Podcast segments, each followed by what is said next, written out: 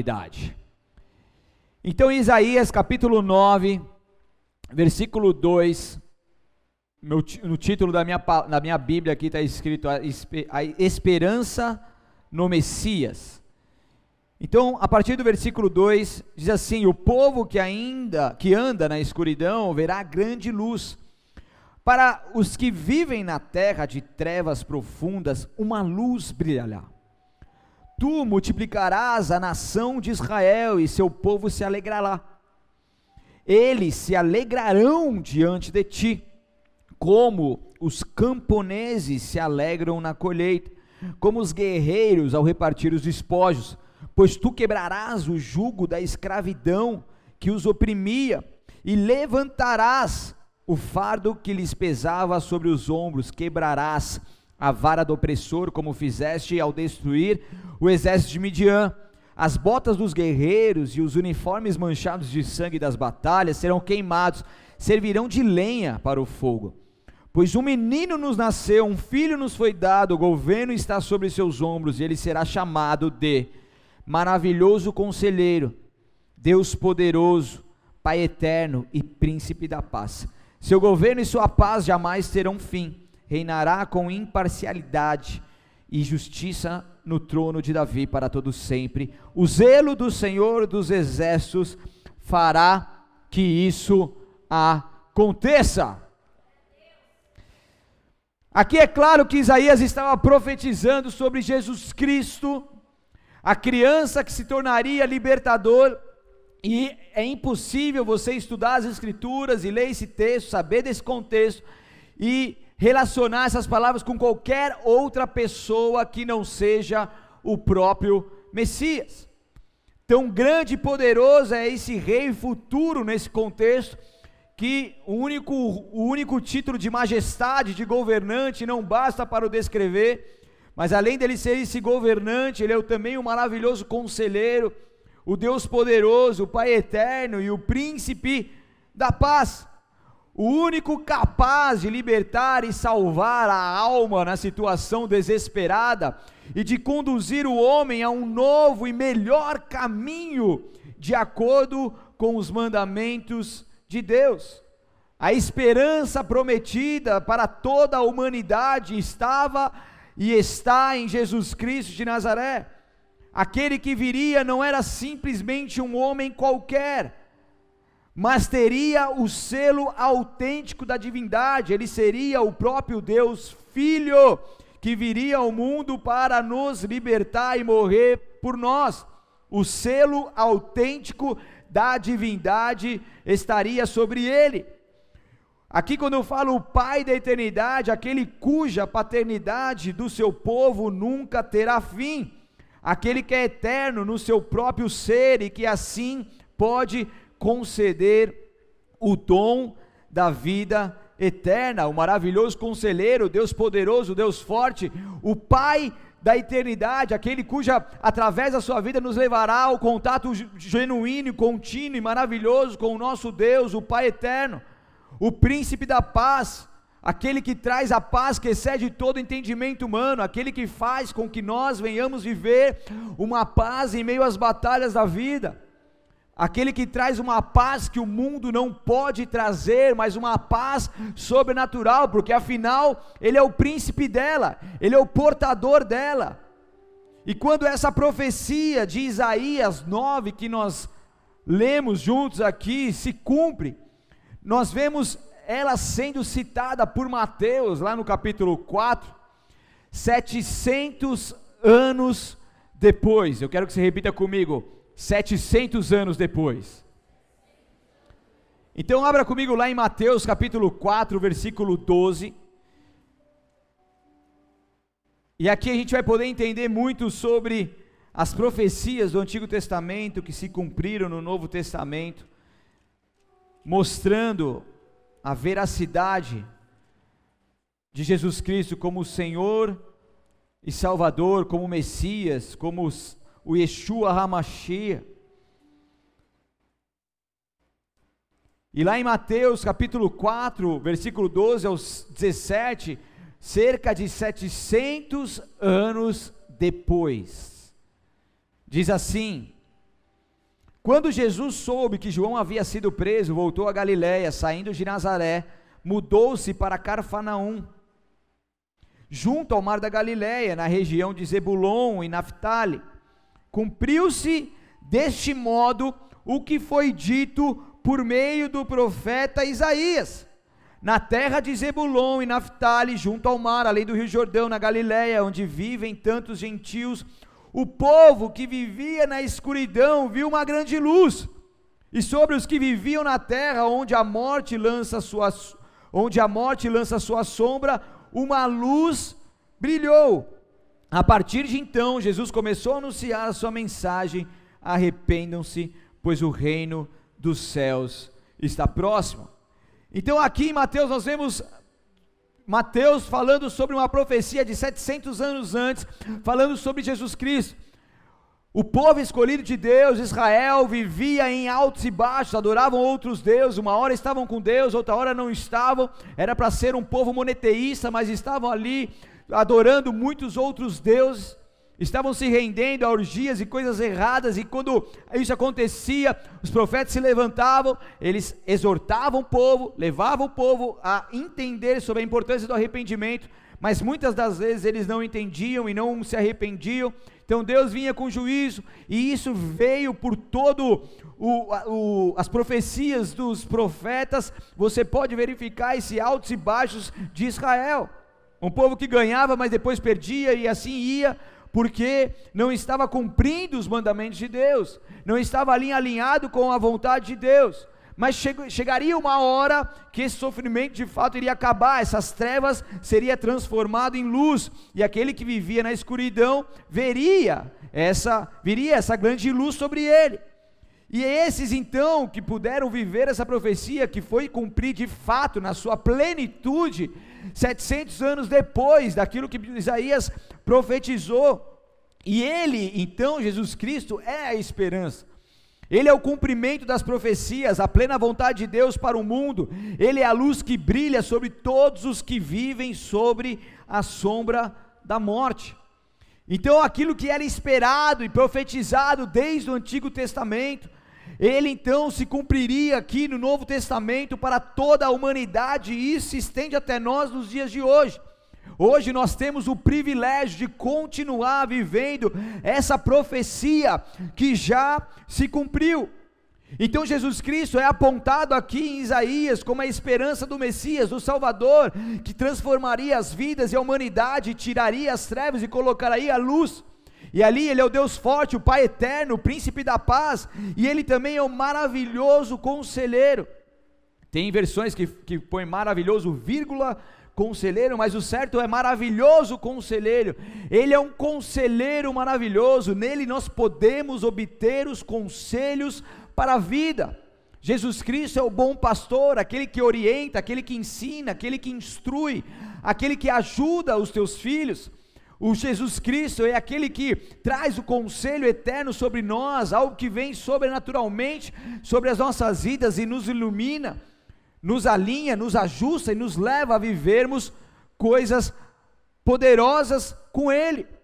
Então você muitas vezes vai procurar conselho em muitas pessoas que não têm Jesus como um maravilhoso conselheiro de suas vidas.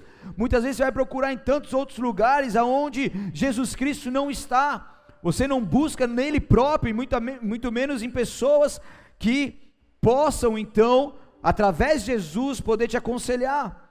E ele também é o Deus poderoso, é o Todo-Poderoso, é, é aquele que é onisciente, aquele que pode todas as coisas, aquele que tem todo o poder nos céus e na terra, aquele que ninguém pode combater, que ninguém pode enfrentar, que ninguém pode vencer. Ele é o Todo-Poderoso, então esses atributos são de Jesus Cristo de Nazaré. Então ele veio para estabelecer o seu reino eterno. O que Jesus fez na cruz do Calvário abriu um caminho para que o seu reino possa ser estabelecido sobre a terra por toda a eternidade. O mundo pode jaz do maligno, mas ele não é do maligno. O maligno não tem não tem o poder de estabelecer o seu reino por toda a eternidade nessa terra. Quem tem esse poder é Jesus Cristo de Nazaré, o Rei Todo-Poderoso. E por mais que aparentemente o reino das trevas está ganhando forças e espaço, Deus nunca perde o controle, mas hora menos hora ele vem e volta e acaba com tudo e vem como o Rei majestoso. E ali então a sua profecia completa sobre o seu Rei eterno se cumpre sobre toda a terra, sobre toda a humanidade, todo olho verá e toda língua confessará, todo joelho se dobrará e todos verão que ele é o rei, aquele que veio ao mundo, morreu, ressuscitou e voltará para continuar cumprindo as profecias que foram profetizadas. Então Jesus Cristo ele veio para nos libertar, gente, de toda a escravidão. Tudo aquilo que possa nos tirar da presença de Deus, que possa nos levar a, um, a, uma vida pecaminosa, Jesus Cristo, ele tem o poder, por quê? Porque ele venceu a morte. Ele venceu o poder das trevas, ele venceu o poder do pecado, e através do teu sangue que foi derramado na cruz do Calvário, ele é poderoso para poder nos libertar de fato. Então, se, se você ainda não vive uma libertação, Busque em Deus, através de Jesus Cristo, uma libertação genuína, porque Ele é poderoso e Ele é capaz de fazer isso na sua vida. Toda e qualquer escravidão que você está ali aprisionado, o Senhor pode te libertar em nome de Jesus. E é interessante que essa palavra é uma das palavras, das passagens mais comoventes das Escrituras Sagradas. O rei desejado e esperado por todo Israel vem iniciar o seu reino e toda a terra conhecerá o poder do seu domínio inspiração do seu governo salvador e redentor. A paz será o traço dominante desse reinado, as armas de guerra, como nós lemos, servirão de pasto ao fogo, servirão de lenha para o fogo.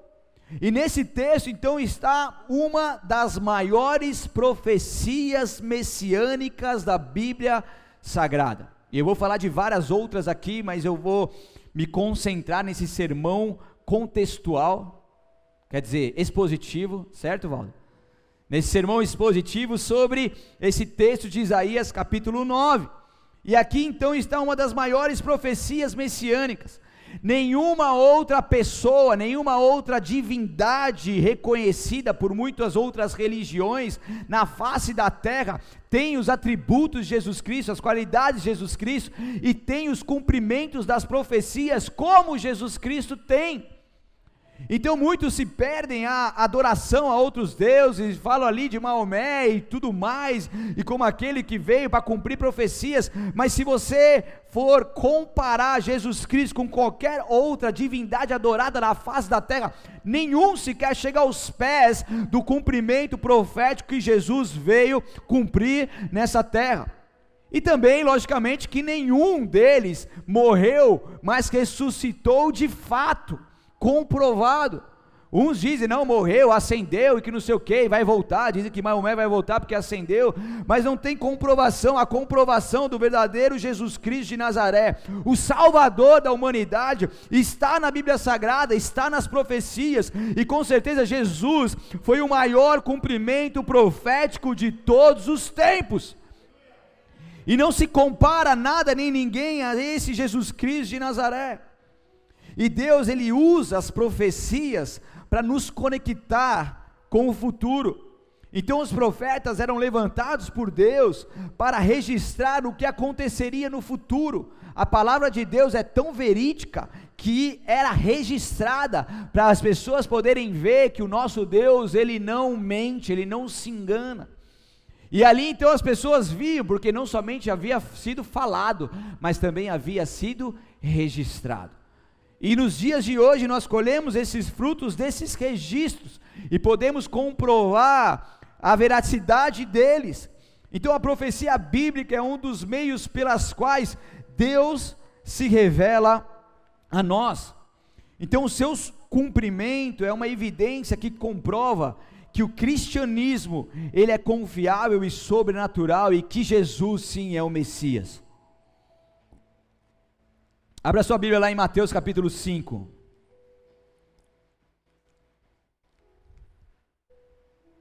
Mateus 5,17, apenas.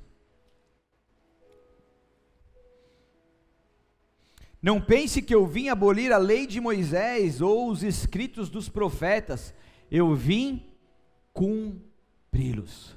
Jesus veio para cumprir a profecia, aquilo que estava descrito.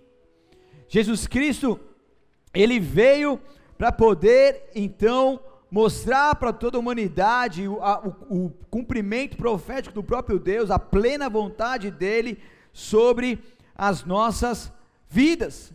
Então, quando você aceita Jesus Cristo como seu Senhor e Salvador, você não está aceitando qualquer pessoa, você não está se rendendo ao Evangelho que tem dúvidas, você não está por um caminho enganoso, você não começa a trilhar numa jornada sem um, com um futuro incerto. Você passa então a viver de fato algo que é verdadeiro, porque o cristianismo ele é confiável e sobrenatural, e as evidências comprovam que Jesus Cristo de Nazaré é o Messias, é o nosso Salvador.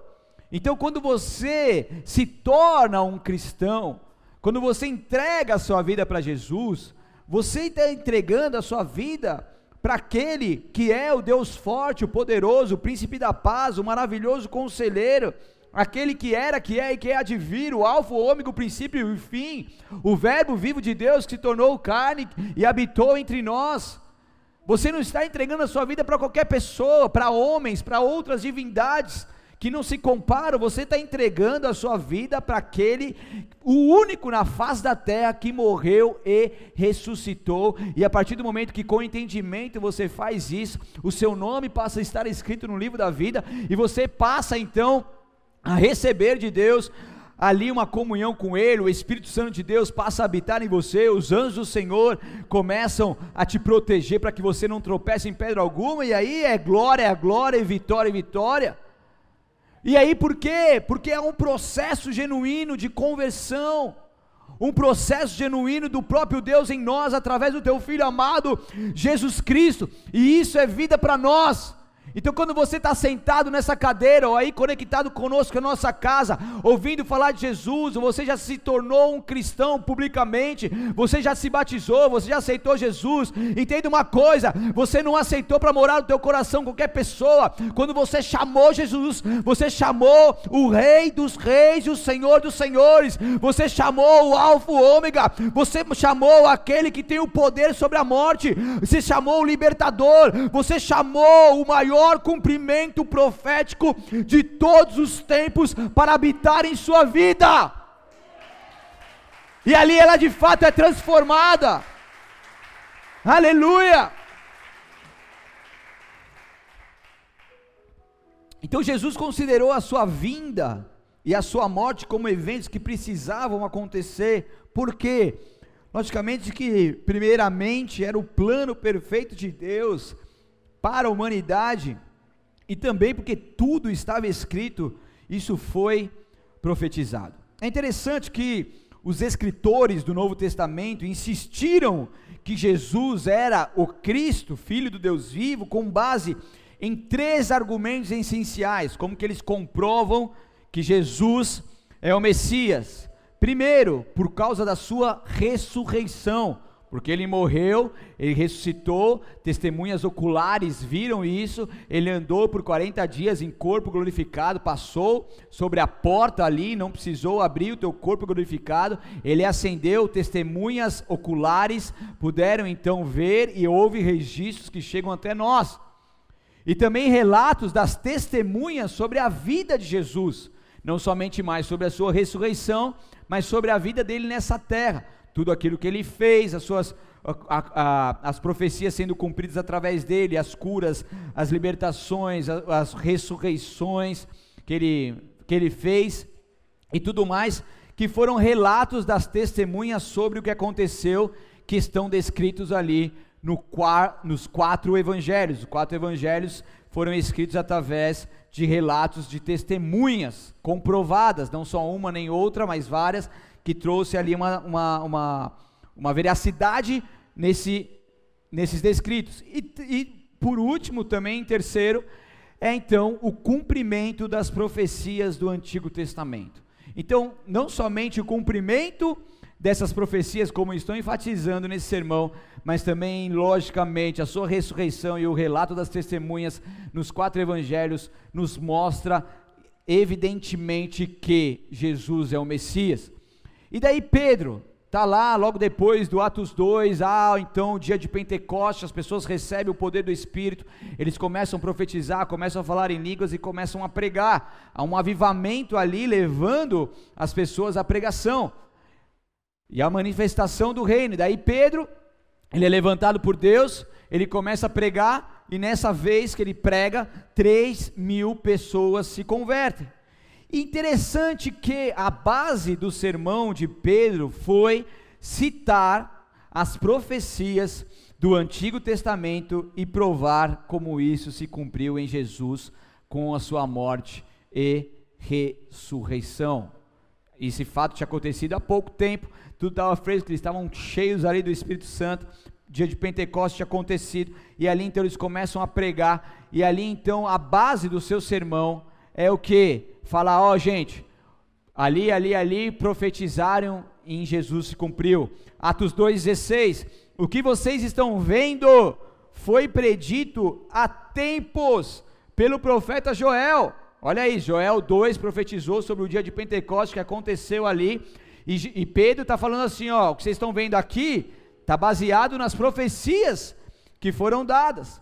Atos 2, 25 a respeito dele, de Jesus Cristo, disse o rei Davi, que Deus levantaria o Cristo para assentar sobre o trono. Palavras que o rei Davi já havia falado. Atos 2:31. Davi estava olhando para o futuro e falando da ressurreição de Cristo, que não foi deixado dentre os mortos, nem seu corpo apodreceu no túmulo.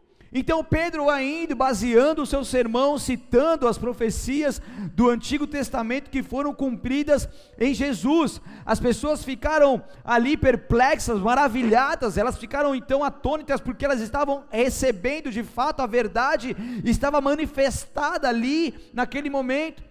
Então eram fatos comprovados, não eram apenas teorias, não eram apenas palavras lançadas ao vento, ou palavras de alguém, de uma de outra pessoa. Era um fato comprovado que a grande maioria das pessoas naquela época já tinha visualizado, então não tinha como eles dizer, dizer, diz, dizerem que não era verdade.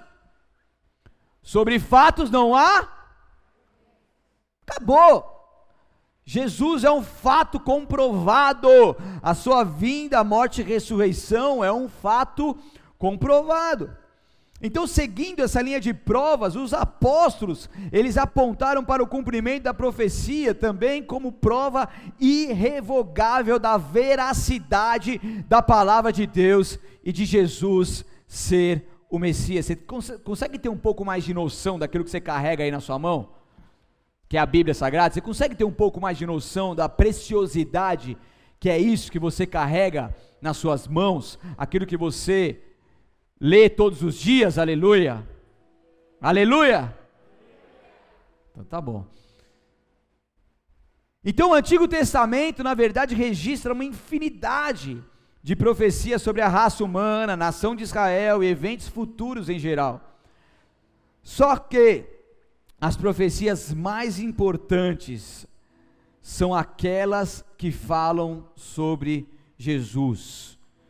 Então, até o apóstolo Rina falou na sua segunda aula sobre as profecias, e até trouxe para vocês aqui uma parte que mostra e comprova as profecias que foram cumpridas com a vida de Jesus. O Antigo Testamento inteiro aponta para a vinda do futuro Messias. E para você ter uma ideia, são cerca de 120 profecias sobre a vinda de Jesus. Repita comigo: 120 profecias.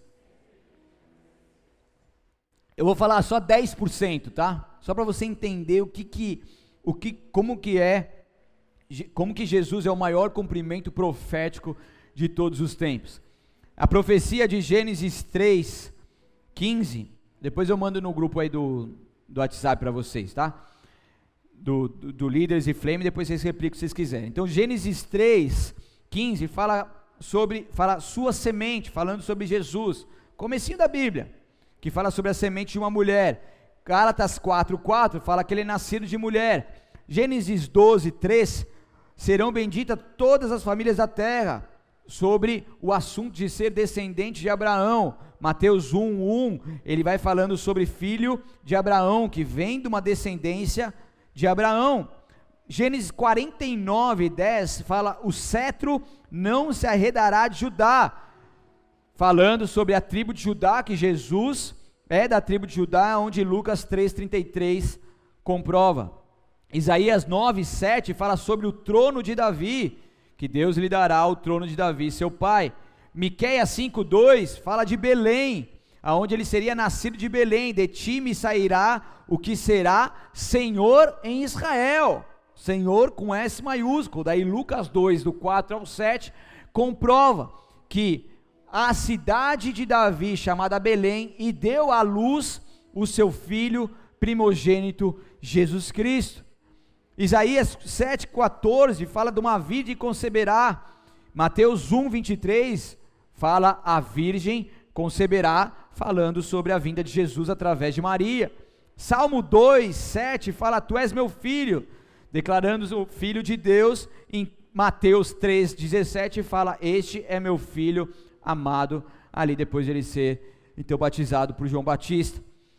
Isaías 53 também, uma profecia messiânica maravilhosa, no versículo 3, ele era desprezado e o mais indigno entre os homens aqui falando sobre o rejeitado dos seus, que Jesus veio para cumprir uma profecia, principalmente é, é, de forma primordial ali para o povo de Israel, mas ali fala que ele seria então rejeitado, desprezado pelos seus, e os seus não receberam. João 1, 11.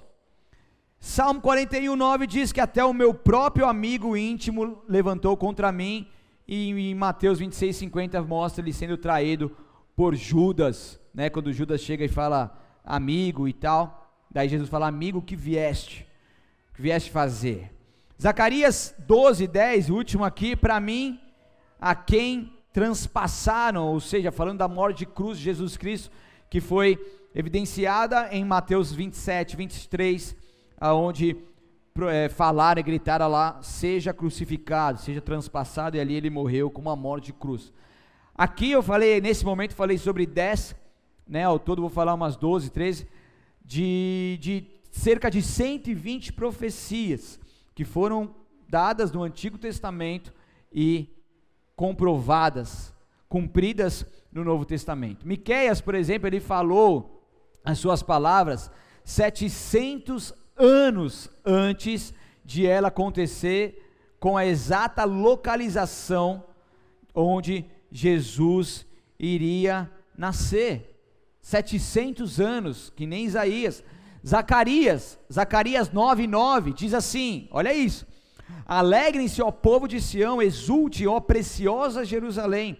Vejam, seu rei está chegando. Ele é justo e vitorioso, mas também é humilde e vem montado num jumentinho, num jumento, num jumentinho, cria de jumenta. Zacarias falando isso no capítulo 9, versículo 9. E ali em Lucas, capítulo 19, 33 ao 36, se você quiser anotar e ler depois, você vai ver que esse evento, 550 anos depois, cumpre, se cumpre com exatidão o jumentinho ali com nível de precisão de uma profecia perfeita. E estou falando de 550 anos antes que foi isso profetizado, se cumprindo em mínimos detalhes, não houve ninguém de 550 anos antes que pudesse conectar isso ali, naquele momento onde Jesus estava, ó, oh, pega um jumentinho que, que eu li ali que vai ser assim era tudo conectado com o Espírito Santo, as profecias elas se encaixam perfeitamente, não tem nenhum jeitinho, não tem nenhuma forminha de fazer, não, é o próprio Deus, o grande maestro do universo, maestrando tudo, o soberano Deus que nunca perde o controle, permitindo que tudo em sincronia, em harmonia, possa acontecer conforme a tua plena vontade. Com o cumprimento dessas 120 profecias, as pessoas então elas foram acreditando em Jesus, o Messias. Então, quando os apóstolos estavam pregando, eles estavam baseando seus sermões nas profecias que foram cumpridas ali em Jesus. E depois as pessoas começaram a ver de fato, e muitos começaram a entender que Jesus, que se dizia o Messias, quando, quando, quando em terra, era realmente o Messias que muitos não acreditavam. Mas todos então conseguiram ter esse acesso, e, e muitos, logicamente, não todos, mas muitos, Começaram então a acreditar em Jesus, começaram a aceitar Jesus, começaram a ter a sua vida transformada, e aí o evangelho foi propagado, os caras ficaram loucos, acharam que é uma seita, acharam que, que os caras estavam fora da visão, começaram a perseguir, começaram a matar, mataram Estevão, primeiro mártir da Bíblia Sagrada, e começaram a matar os caras, os caras começaram a vazar, e quando eles começaram a sair de onde eles estavam, eles começaram a ir para Samaria e confins da terra, e ali o evangelho foi espalhado, propagado. E ali, quanto mais a igreja era perseguida, mais a palavra de Deus era pregada. E mais e mais vidas eram curadas, saradas, salvas, transformadas, batizadas. E ali eles foram indo, os romanos começaram depois também é, é, é afrontar e, e perseguir, e isso se perdurou por muitos e muitos anos. Eles arrumavam jeitos de falar de Jesus, de pregar sobre Jesus. Muitos morreram por pregar Jesus. Os apóstolos morreram em mortes terríveis por pregar Jesus, pregar sobre Jesus. Mas eles não paravam, eles continuaram, e quanto mais perseguidos, mais força eles tinham para continuar, porque eles tinham entendido que Jesus foi o maior cumprimento profético de todos os tempos. Ele tinha entendido de fato que Jesus é o cumprimento da total profecia, daquilo que foi profetizado e esperado por muitos anos. Muitos estavam ansiosos para que esse dia pudesse chegar, muitos estavam esperançosos, muitos ouviam dos seus antepassados sobre essas profecias, mas de repente elas estavam ali se cumprindo na frente dos teus olhos. E ali eles puderam não apenas ouvir aquilo que os seus antepassados falavam, mas eles puderam então ver de fato a profecia se cumprindo. Mas mesmo assim, muitos não acreditaram. Mesmo assim, muitos tiveram seus corações endurecidos. Chamaram ele de filho de Beuzebu, de demônio, falaram que ele não era nada, começaram a zoar com ele, cuspiram na cara dele, açoitaram ele, bateram nele, porque não acreditaram que ele era Jesus Cristo de Nazaré. Mas de repente, esse homem que foi trocado por um ladrão, e por Barrabás, que era para estar ali crucificado, solta Barrabás e prende esse. Ele estava ali quando todos acharam que aquele pregador da seita, aquele que se dizia Salvador, estava ali perdendo a sua vida e morrendo. E eles estavam festejando, eles estavam comemorando, porque eles não acreditavam nisso. Mas de repente esse homem, ele foi até as profundezas da terra e a morte venceu. E esse homem inesperadamente veio sobre a terra. E ele veio com seu corpo glorificado. E foram lá na tumba dele. Cadê Jesus? Acharam apenas um pano pequeno dobrado que era colocado sobre a sua cabeça. Ele dobrou o seu paninho bonitinho lá e falou: Eu cumpri a minha profecia. Eu não falei que eu ia ressuscitar, e agora estou cumprindo a minha profecia. Eu ressuscitei, e ele começou a andar, e muitos começaram então a acreditar, porque não é possível. Cadê aquele que nós matamos? Cadê aquele que nós colocamos nesse lugar e colocamos uma pedra enorme e pesada para que ele não pudesse sair? Mas de repente, se Jesus, que muitos ainda não acreditaram, foi lá, morreu e ressuscitou. E ainda muitos que ainda não estavam acreditando, falaram que os caras compraram os guardas lá para falar isso e para mentir. Mas Jesus e o seu, seu corpo glorificado era um fato, e muitos ainda estavam com seus corações endurecidos, mas muitos e muitos e muitos viram o fato acontecendo e começaram a se render a Jesus. Hoje nós estamos dois mil, quase dois mil anos depois desse cumprimento profético em Jesus Cristo na sua morte e ressurreição. E infelizmente muitos ainda têm os seus corações endurecidos e não conseguem acreditar de fato que Jesus é o maior cumprimento profético de todos os tempos. Muitos ainda acreditam que Jesus Cristo foi um profeta, foi um cara legal que ajudou muita gente, fez muitas coisas boas, mas não como Messias não como aquele que morreu por nós, e muitos estão no engano, muitos estão se perdendo, muitos estão indo para o inferno por toda a eternidade, porque não entendem que Jesus é o caminho, a verdade e a vida. E Jesus Cristo, aquele que cumpriu as suas profecias, ele vai continuar cumprindo as suas profecias, e é tempo de nós acreditarmos nesse Jesus. Eu gastei meu tempo, investi um tempo aqui com vocês para que vocês possam entender que o Jesus que vocês servem é muito mais do que vocês imaginam. Ele não é simplesmente um homem, ele é o Deus Filho poderoso, ele é aquele que deu a sua vida por você, é aquele que, se não fosse a morte dele, você já estaria condenado ao inferno por toda a eternidade, é aquele que, se não fosse a morte dele, você já seria consumido através dos pecados que, que nós cometemos mas através da morte dele, ele traz sobre nós a misericórdia. E quando a gente acorda na cada manhã, era para a gente estar tá morto, mas a gente está vivo, por quê? Porque as misericórdias do Senhor se renovam.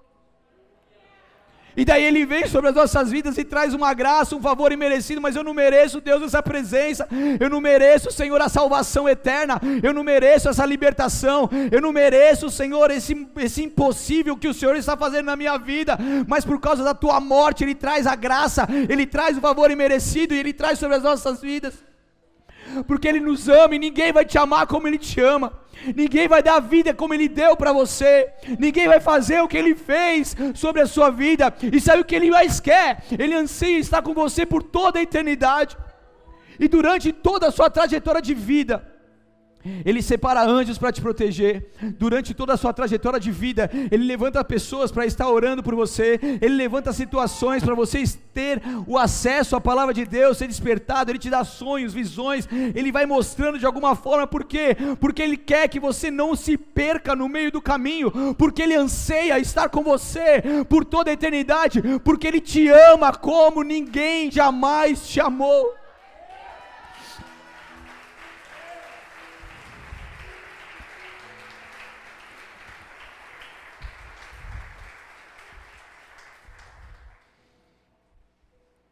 Se renda por completo a Ele. Dê valor, dê valor a essa vida com Jesus Cristo que você tem. Dê valor ao Evangelho, ao cristianismo. Ele te ama. Aleluia, Senhor. E para você ter uma ideia, uma ideia como a profecia, o cumprimento das 120 profecias, elas são impossíveis de ter acontecido numa só pessoa. Quando se faz uma matemática da probabilidade de todas essas profecias serem cumpridas na vida de um único homem, é como você conseguir encontrar uma agulha no palheiro do tamanho do Texas com uma altura de um metro. Então imagine o tamanho do Texas com um metro cheio de palitos e você conseguir procurar uma agulha e achar uma agulha no meio desse palheiro. Isso é humanamente impossível. Porque o nosso Deus é um Deus impossível e o cumprimento profético de Jesus Cristo de Nazaré foi um evento impossível que Deus tornou impossível, que Deus tornou possível. Os cumprimentos dessas profecias são as provas conclusivas de quem Jesus é. Ele é de fato o Messias. E com certeza isso nos dá a convicção de aguardar, de esperar e de ter a certeza de que as 300 profecias sobre a segunda vinda dele também se cumprirão. As 120 sobre a vinda se cumpriram. As diversas profecias sobre a ressurreição já se cumpriram.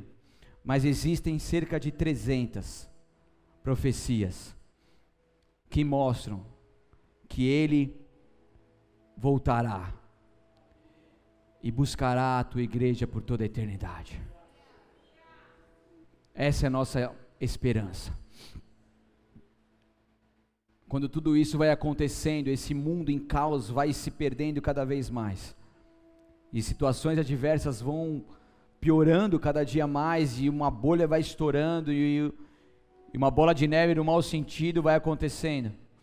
E a gente vai vendo que está indo por um caminho que se perde. A gente olha para tudo isso e fala: Jesus Cristo é a nossa esperança.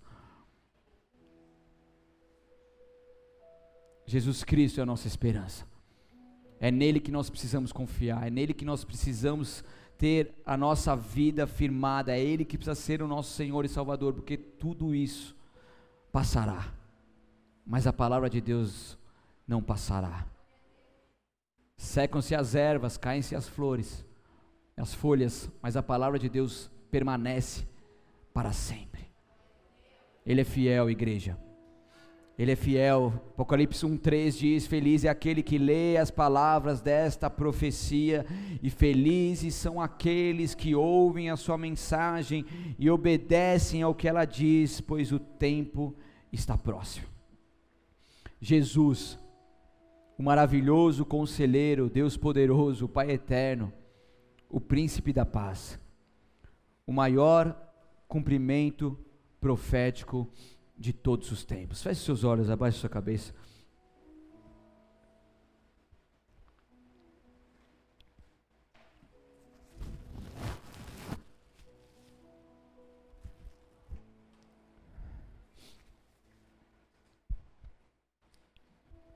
O amor perfeito de Deus, Ele lança fora todo medo. Deus, Ele te ama. Deus, Ele sempre está com você, Ele nunca te abandonou. Deus, Ele quer continuar cuidando de você. Deus, Ele quer continuar realizando a tua vontade na sua vida. Mas para isso você precisa ter muita convicção de quem é Jesus e você precisa se render por completo a Ele. Jesus, Ele é justo, Ele é educado.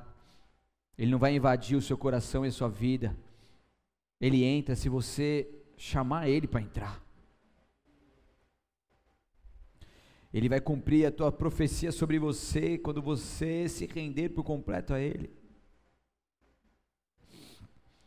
E se você quer Jesus, você que está me ouvindo agora neste momento, e você quer que Jesus, esse maravilhoso conselheiro, esse Deus poderoso, Pai eterno, o príncipe da paz, possa reinar sobre você, o Deus Filho que veio ao mundo em carne, morreu, mas ressuscitou, possa ser seu Senhor e Salvador, e você ter o seu nome escrito no livro da vida e morar com Ele por toda a eternidade, porque Ele te ama e Ele te chama. Ele te chama. Se você é essa pessoa, onde quer que você esteja, levanta sua mão bem alto, mesmo que você esteja aqui na igreja ou conectado conosco. Faça um sinal para Deus e levante uma das suas mãos bem alto. Talvez você já fez uma oração como essa, que essas pessoas vão fazer mas você sabe que Jesus Cristo já não está mais aí faz tempo. E quando você renova a sua aliança com Ele, e quando você faz uma oração como essa novamente, você está falando, Deus, me perdoa, porque eu fiz, mas no decorrer da minha vida eu assumi o controle da minha, da minha, do, meu, do trono da minha vida. Mas agora nessa noite eu quero que o Senhor assuma de volta.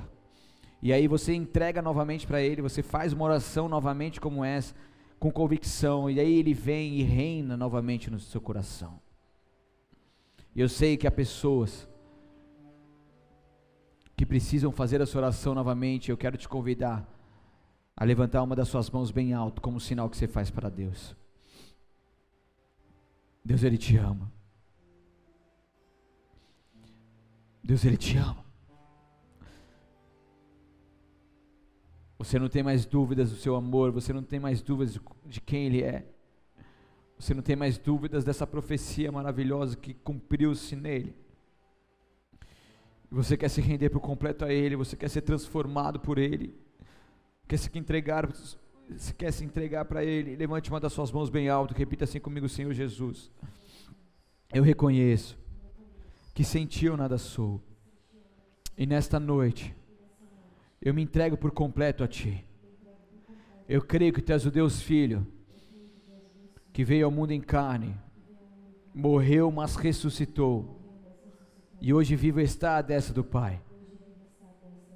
E eu, eu me entrego com meu coração arrependido, quebrantado e contrito, e eu te peço perdão por tudo aquilo que eu fiz que te desagradou, tudo que eu fiz que te retirou do controle da minha vida. Mas nessa noite, eu faço uma aliança contigo.